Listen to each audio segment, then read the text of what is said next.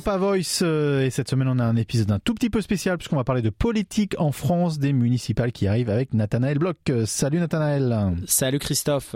Alors aujourd'hui on l'a bien dit, la politique en France, c'est vrai que c'est pas souvent euh, qu'on regarde à la politique, surtout dans une élection comme les élections municipales qui sont des élections très locales justement, mais c'est un enjeu plus ou moins français mais aussi un enjeu européen. Oui, Christophe. Alors effectivement, dans Europa Voice, là, on va s'intéresser aux élections municipales en France, en ce qu'elles peuvent aussi euh, écrire la suite euh, de l'histoire euh, du mouvement politique d'Emmanuel Macron et de sa présidence, non seulement en France, mais à l'échelle européenne.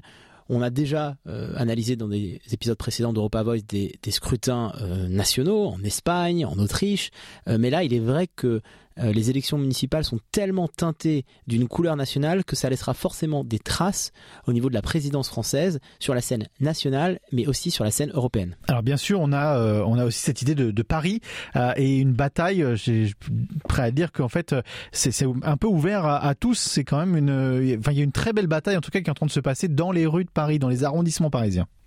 Oui, alors Christophe, alors il faut déjà dire pour nos pour nos éditeurs que euh, Paris il y a une différence. On va pas rentrer dans les détails, mais il y a une différence de, de scrutin puisqu'il y a des conseillers d'arrondissement et des conseillers municipaux. Il y a des règles très spéciales euh, où le premier arrivé en tête emporte la majorité euh, des sièges dans l'arrondissement.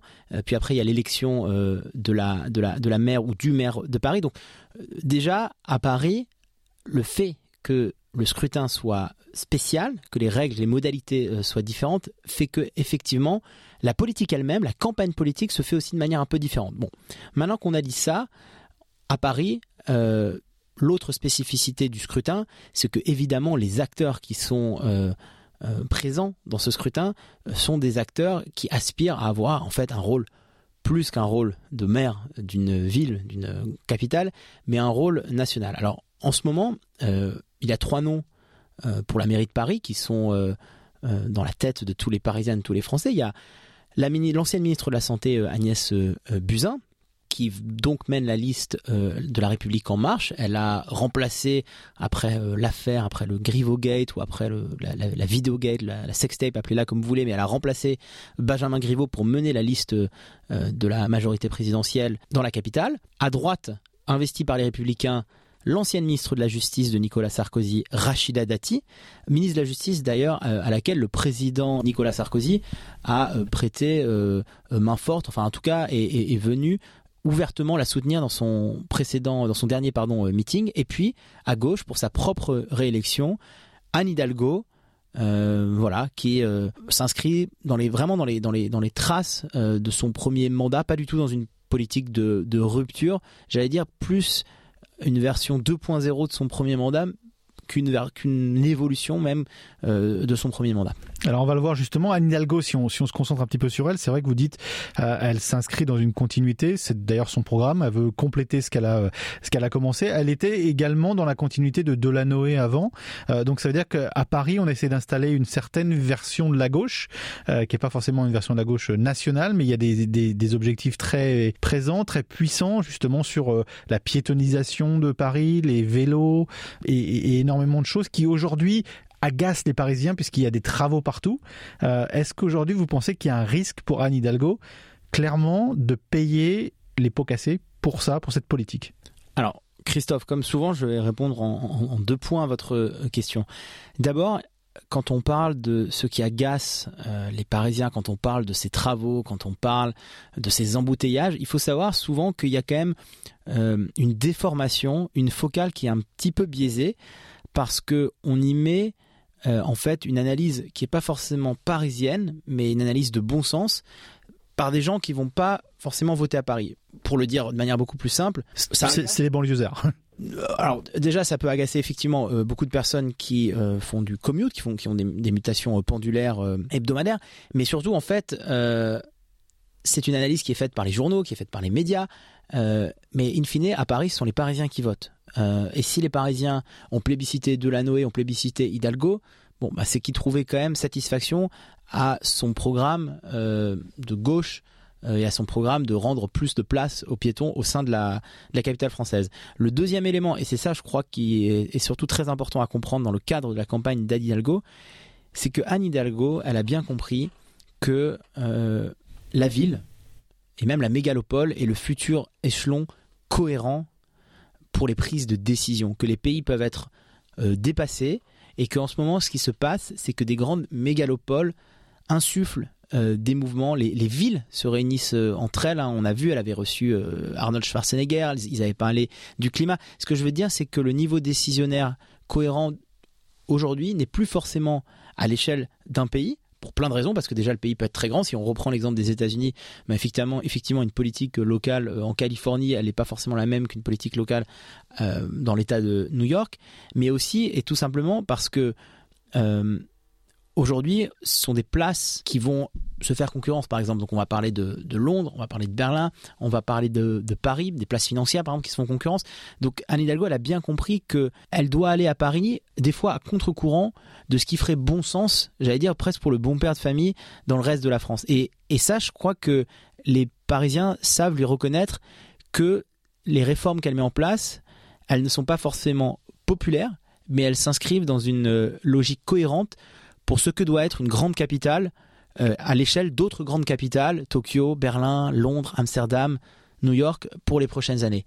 Et ça, je crois que c'est très important parce que je vois très peu les médias en parler et on se concentre vraiment sur ces bribes de euh, on a fermé une partie euh, des voies sur berge, ça crée du trafic. Oui, mais l'avenir de la ville aussi, l'avenir des grandes villes, c'est aussi les réseaux de transport en commun, c'est aussi euh, le fait de pouvoir respirer dans son quartier. Donc, je crois qu'Anne Hidalgo, c'est pour ça hein, qu'elle s'inscrit vraiment dans la continuité de son, mandat. Et, j'allais dire, en faisant ça, elle prend aussi, non pas le risque, mais elle, presque, elle, elle se crée une opportunité de devenir une figure de gauche cohérente au niveau national pour les prochaines années à venir euh, en France. Alors justement, c'est là aussi où, cette élection a un intérêt pour nous au niveau euh, à la fois français et européen, parce que c'est vrai que vous le dites, ça peut être un tremplin pour elle euh, pour reprendre une certaine euh, une certaine cohésion ou peut-être créer une certaine cohésion à gauche. On le voit par contre du côté du gouvernement, donc de, la République en marche. là par contre, au niveau de la cohésion, elle y est pas. Agnès Buzyn, elle a affaire avec quelqu'un qui est dissident de son son, parti, qui en gros lui met quand même une belle épine dans le pied en termes en termes des voix, puisqu'il a décidé de il a été complètement radié de, La République en marche, mais il est quand même crédité de 7-8 points qui, manquerait à Agnès Buzyn. Alors Christophe, vous parlez de, Cédric Villani. Alors je crois qu'il faut aussi le, partager avec nos auditeurs. C'est vrai que cette campagne à Paris, elle est folle. Parce que il y a quelques mois de cela, euh, si on prend juste la, la, primaire République en marche pour Paris, donc on avait un candidat euh, désigné, euh, Benjamin Griveaux. On avait deux candidats qui ont perdu, cette primaire euh, de candidats principaux, Cédric Villani et euh, Mounir Majoubi. Mounir Majoubi qui lui-même s'était déjà rangé du côté de, Cédric Villani.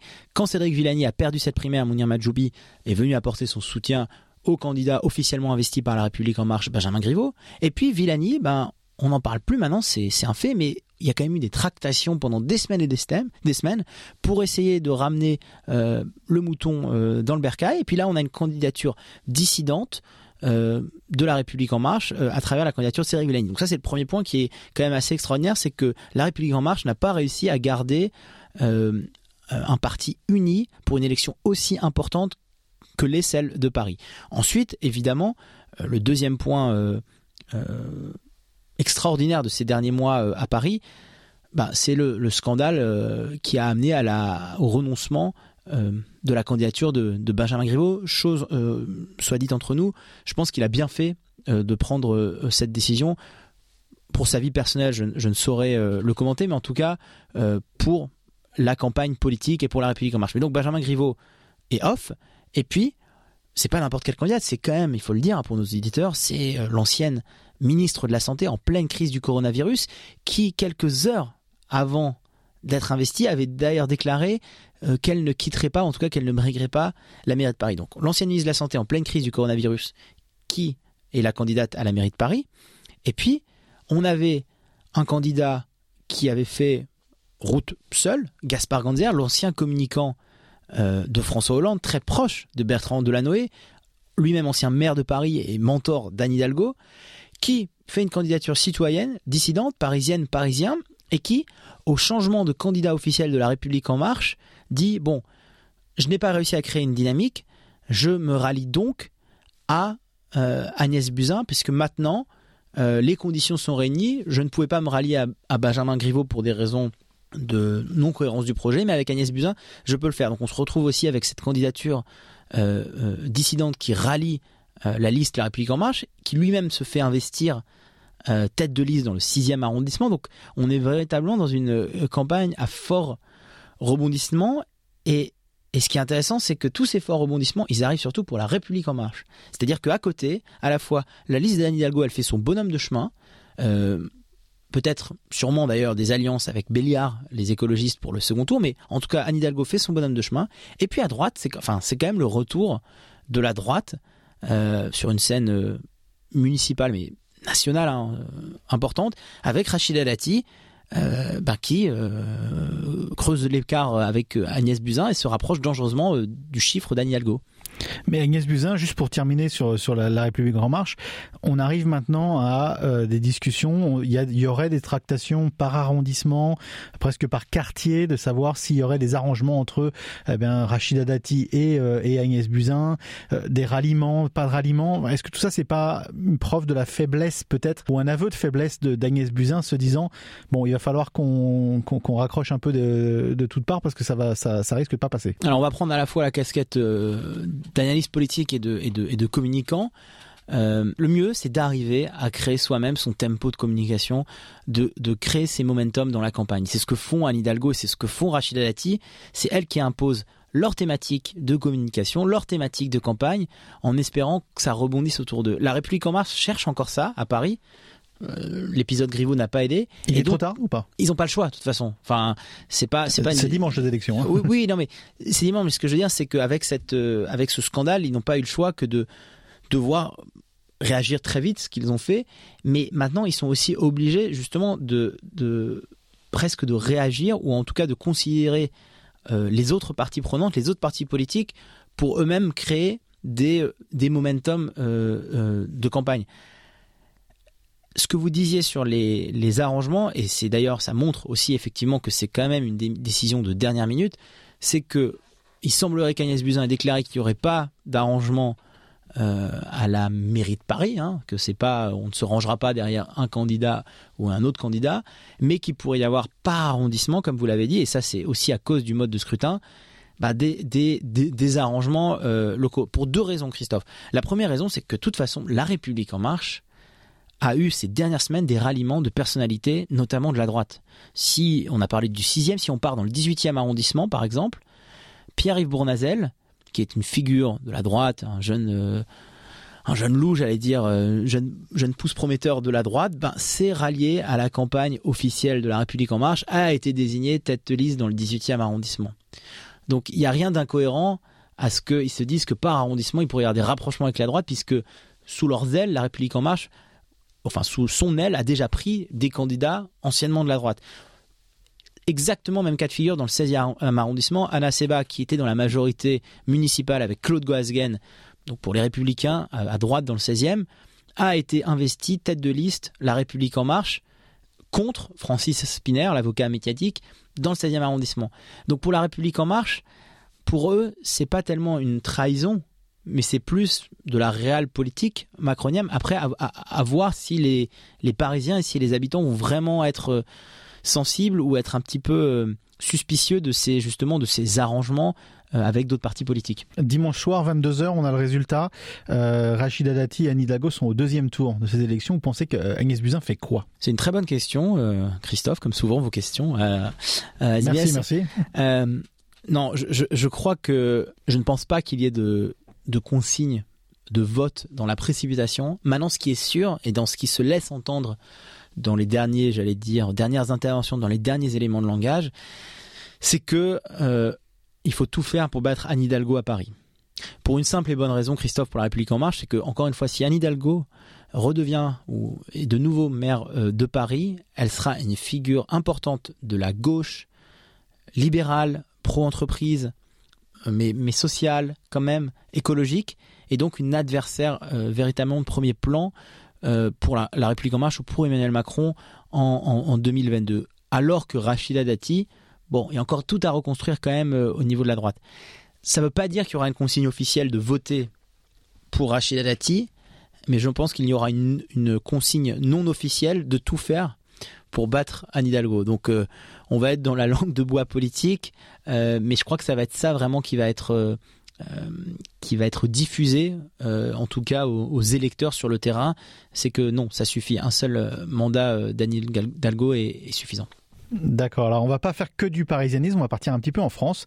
On va regarder un petit peu euh, d'autres tours d'horizon, pas ville par ville, mais on va d'ailleurs s'interroger déjà sur Marseille. Et la question qui se pose par rapport justement à Marseille, qui est la deuxième ville de France, le RN euh, est en bonne position pour euh, pour prendre la ville. On va on va on va débattre de ça, mais ça serait quand même un sacré coup euh, pour le RN puisqu'ils ont pris avant des villes comme Orange ou d'autres plus petites villes autour d'ailleurs de, de, ce sud.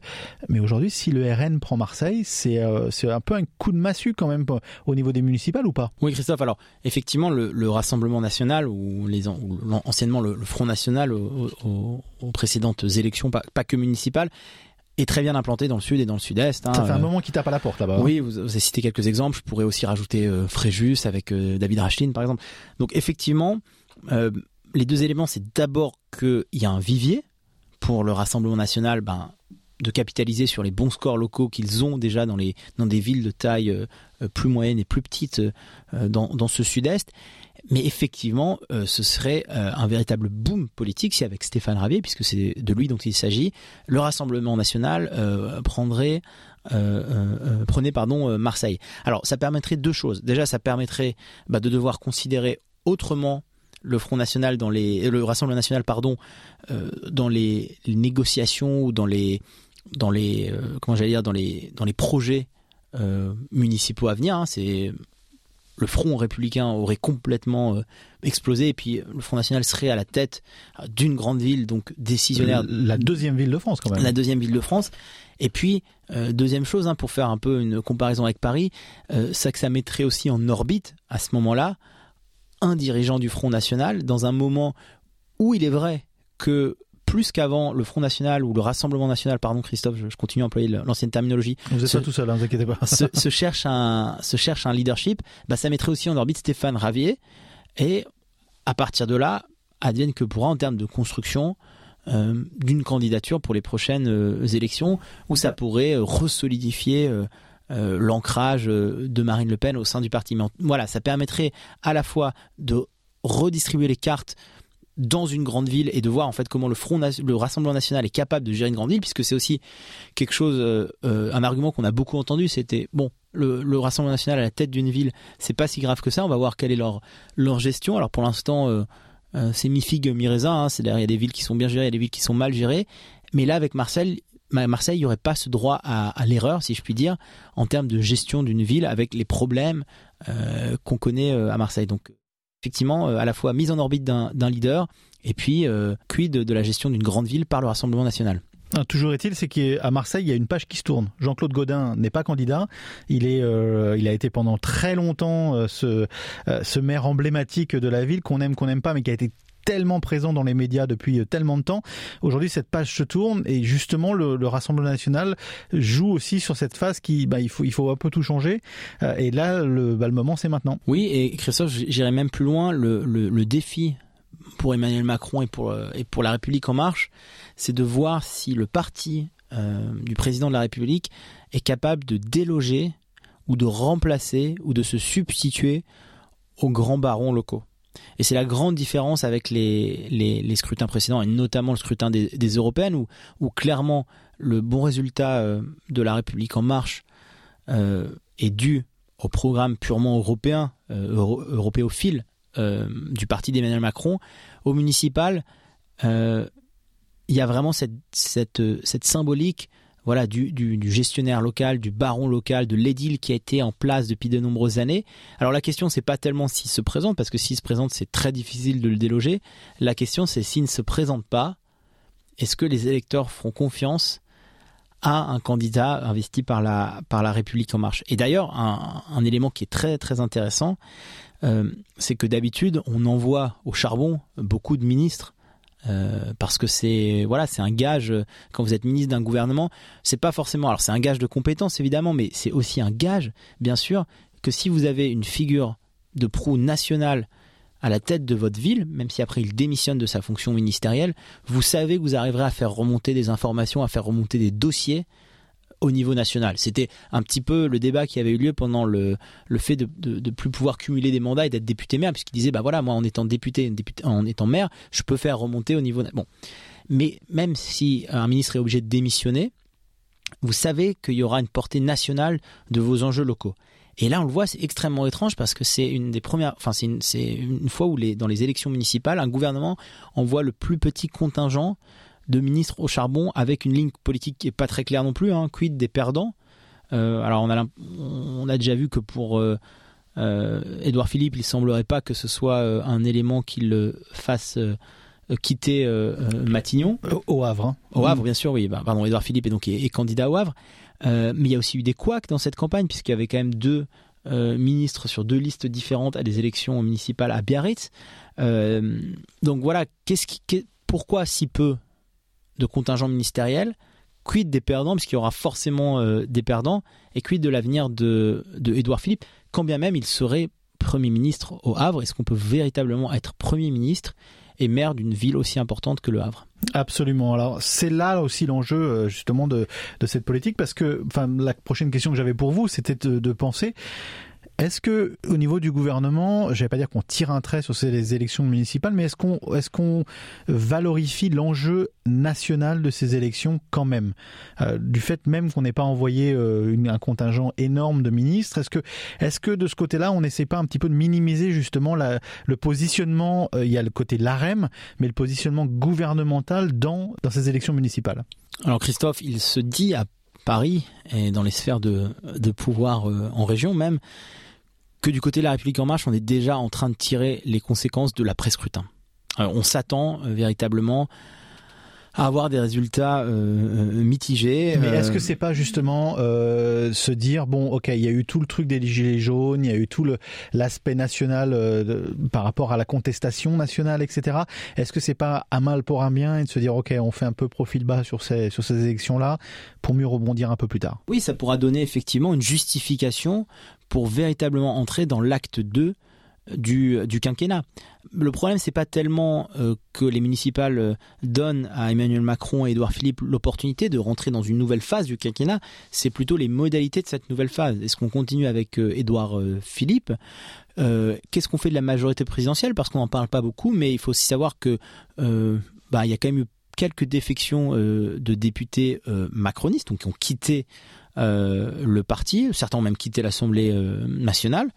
Euh, après le 49-3 Voilà, effectivement, après, après le 49-3, que le chef de file Gilles Legendre, par l'utilisation de ce 49-3, est quand même très critiqué, qu'au sein de la majorité, même de ceux qui restent dans la majorité présidentielle à l'Assemblée nationale, on voit de plus en plus la montée d'une aile gauche et c'est assez intéressant parce que à la fois il y a une aile gauche qui a envie d'insuffler plus euh, bah, plus de réformes de gauche, plus de, plus, plus, plus de social dans les réformes du président. Et en même temps, le président a besoin aussi de cette euh, base de, droite ou, à la rigueur de social euh, démocrate. Donc, j'allais dire, c'est plus sur les modalités de mise en œuvre de ce second acte du quinquennat qu'on est un peu dans le flou. Mais je crois qu'on se prépare déjà à traduire ce succès ou cet échec relatif, dépend d'où on parle, de la République en marche en une phase, un acte 2 euh, du quinquennat. Après, voilà, par, par, quoi ça passe hein. Il faut aussi se rappeler que les présidents précédents, bah, certains ont gardé un Premier ministre 5 ans. Euh, je pense à François Fillon, hein, malgré euh, les turbulences, etc. D'autres ont changé plusieurs fois de, de Premier ministre. Et quand on parle de Premier ministre, certains noms circulent aussi. il se dit que même s'il avait fait euh, allégeance ou avait promis maintenant de passer la, sa carrière politique en Espagne, il semblerait que, que Manuel Valls euh, se sente prêt à, à, redonner du temps pour la France. Donc il y a que lui qui en parle hein, pour l'instant. non, mais il y a que lui qui en parle. Mais ce que je veux dire, c'est que le fait qu'il en parle, le fait que ce soit relayé par les médias, le fait que ce soit pas démenti par la République en marche, fait qu'on est aussi en train de se demander quelles sont les solutions alternatives bah, pour euh, inscrire un acte de, du quinquennat. Il y a aussi une autre dimension, Christophe, qui est très importante, c'est que à l'heure actuelle, au gouvernement, euh, on a l'impression qu'on a un mélange à la fois soit de technocrates, soit euh, de société civile que je qualifierais un peu d'hors-sol. Euh, et c'est toujours cette question de la société civile depuis Nicolas Sarkozy hein, qui avait fait entrer justement des.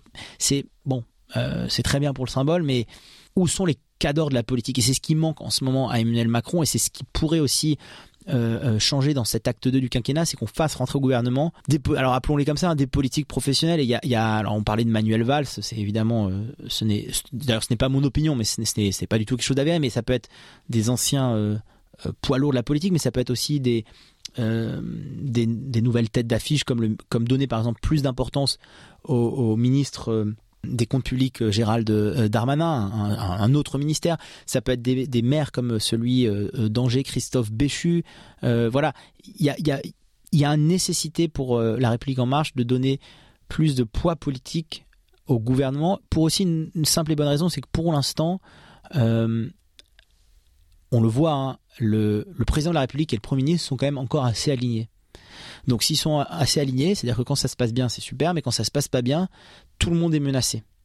Tout le monde est menacé. Donc c'est très difficile de faire sauter, d'utiliser ce, verrou du Premier ministre pour, le faire sauter. Donc il faut aussi qu'on ait des poids plus politiques pour contrebalancer un petit peu les réformes pour les porter. Et puis euh, le 49-3, encore une fois, c'est ça a été euh, très très dommageable pour la majorité présidentielle. Absolument. Est-ce que vous êtes entendu dire que Anne Hidalgo pourrait se retrouver au, gouvernement? C'est une bonne question, encore une fois, Christophe. Euh, non, je crois pas. Non, je crois pas qu'Anne Hidalgo pourrait se retrouver au gouvernement, mais je crois que Anne Hidalgo pourrait faire très sérieusement réfléchir les candidats socialistes à des postes à responsabilité avec la République en marche, justement, de ne pas se rallier à Emmanuel Macron et de voir en Anne Hidalgo une prochaine figure euh, nationale pour euh, porter un autre projet, ce qui, fragiliserait encore un peu plus l'aile gauche euh, de la majorité présidentielle, qui serait certainement encline à quitter le navire de la République en marche et à rejoindre cette, encore une fois, cette gauche réaliste, sociale, euh, écologique, euh, plutôt pro-entreprise qu'est Anne Hidalgo. Donc euh, non, Anne Hidalgo ne rejoindra pas le gouvernement d'Emmanuel Macron. vous l'aurez entendu sur cette antenne, Christophe. Affaire à suivre en tout cas. Affaire à suivre, Christophe. Voilà, merci Nathanaël. Merci.